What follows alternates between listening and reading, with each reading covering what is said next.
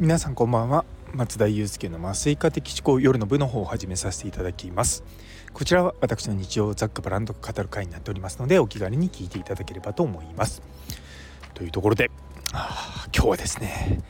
頭をすごく悩ませていました。っていうのも来年度に行う酸化麻酔学会っていうのを、まあ、私どもがあの主催させていただくんですがいやそのプログラムをですねずっと練ってたんですよ。でまあもちろんねその、まあ、いろんな考え方がある中であのやっぱり取りこぼしたくないっていう言い方変ですけどもみんなに楽しんでもらいたいなって思ってるんですよね。どうしても学会って、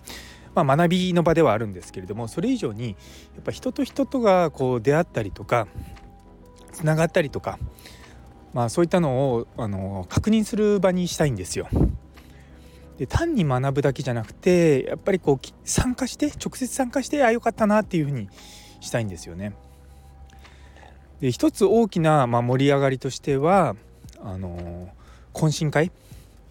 今回実はですね鉄鉄道博物館っていうのが大宮の近くにあるんですけどそれを貸し切りであのナイトミュージアム的な感じでやるんですよ。そこにみんな参加してほしい家族連れで。でそこが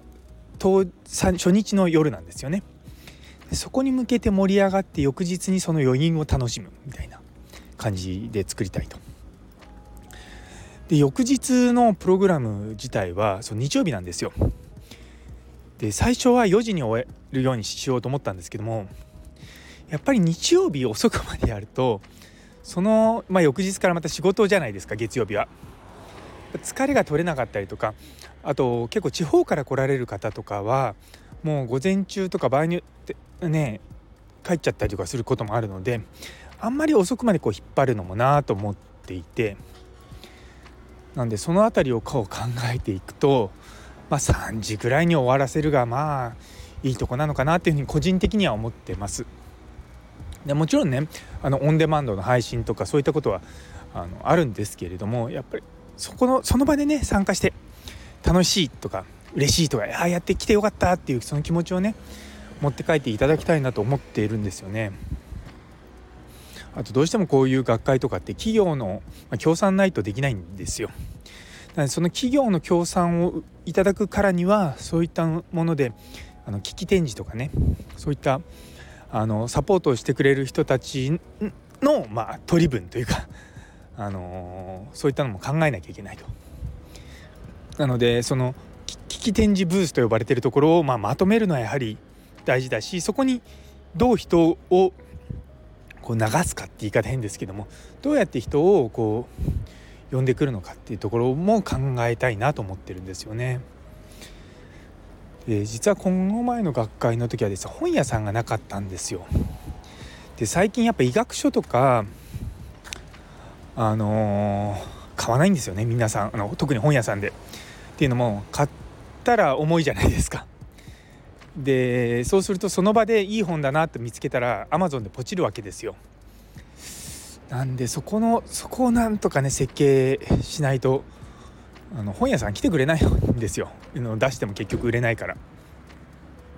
まあ、例えばねあのサイン会やるとかあのそういったことはすごくまあ効果があるんじゃないかなとも個人的には思ってます。ちょうど我々の方でも準備してる本がまあそれぐらいの時期に出るとね嬉しいんだけどと思って。そうなってきたらそこのサイン会をやるとか、まあ、そういったものを設計するのもありかなとは思うんですよね。うん。まあでも難しいですよいろいろと。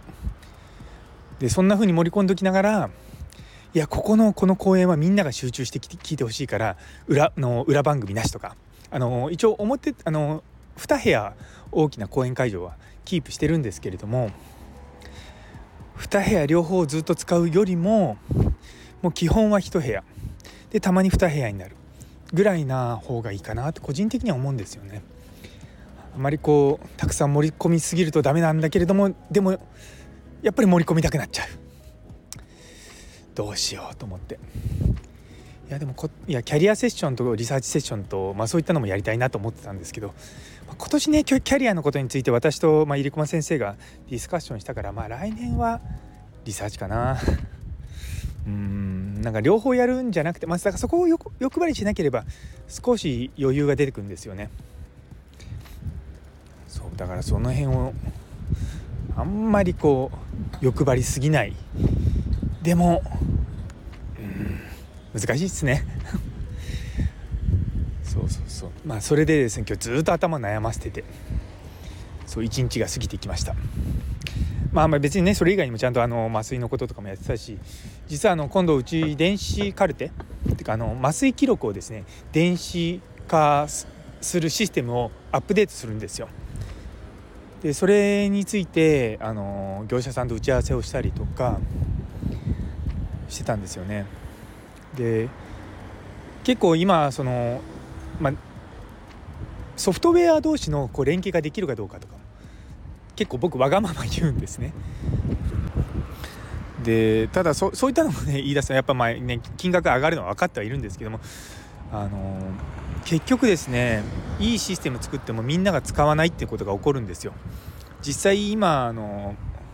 僕らが使ってるシステムの中に麻酔科の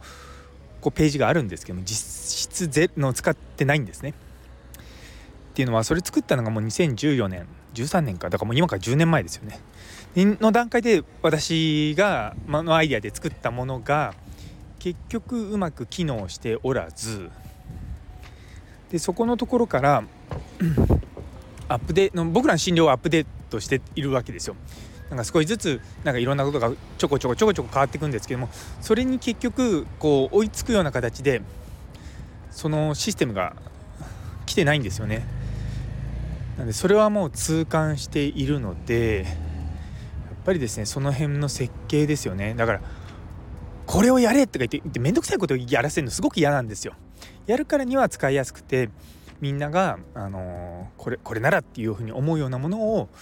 作っていきたいしまあ 端的に言えばわがままなんですよね。でもね本当にこれうまくいったらめちゃめちゃいいなと思うんですよね。そうそれでまたね今後診療がさらにアップグレードして、ね、患者さんにも還元できるようになるといいなというふうに今日は思っておりました。というところで、えー、最後まで聞いてくださってありがとうございます。今日という一日が皆様にとって素敵な一日になりますように。それではまた明日。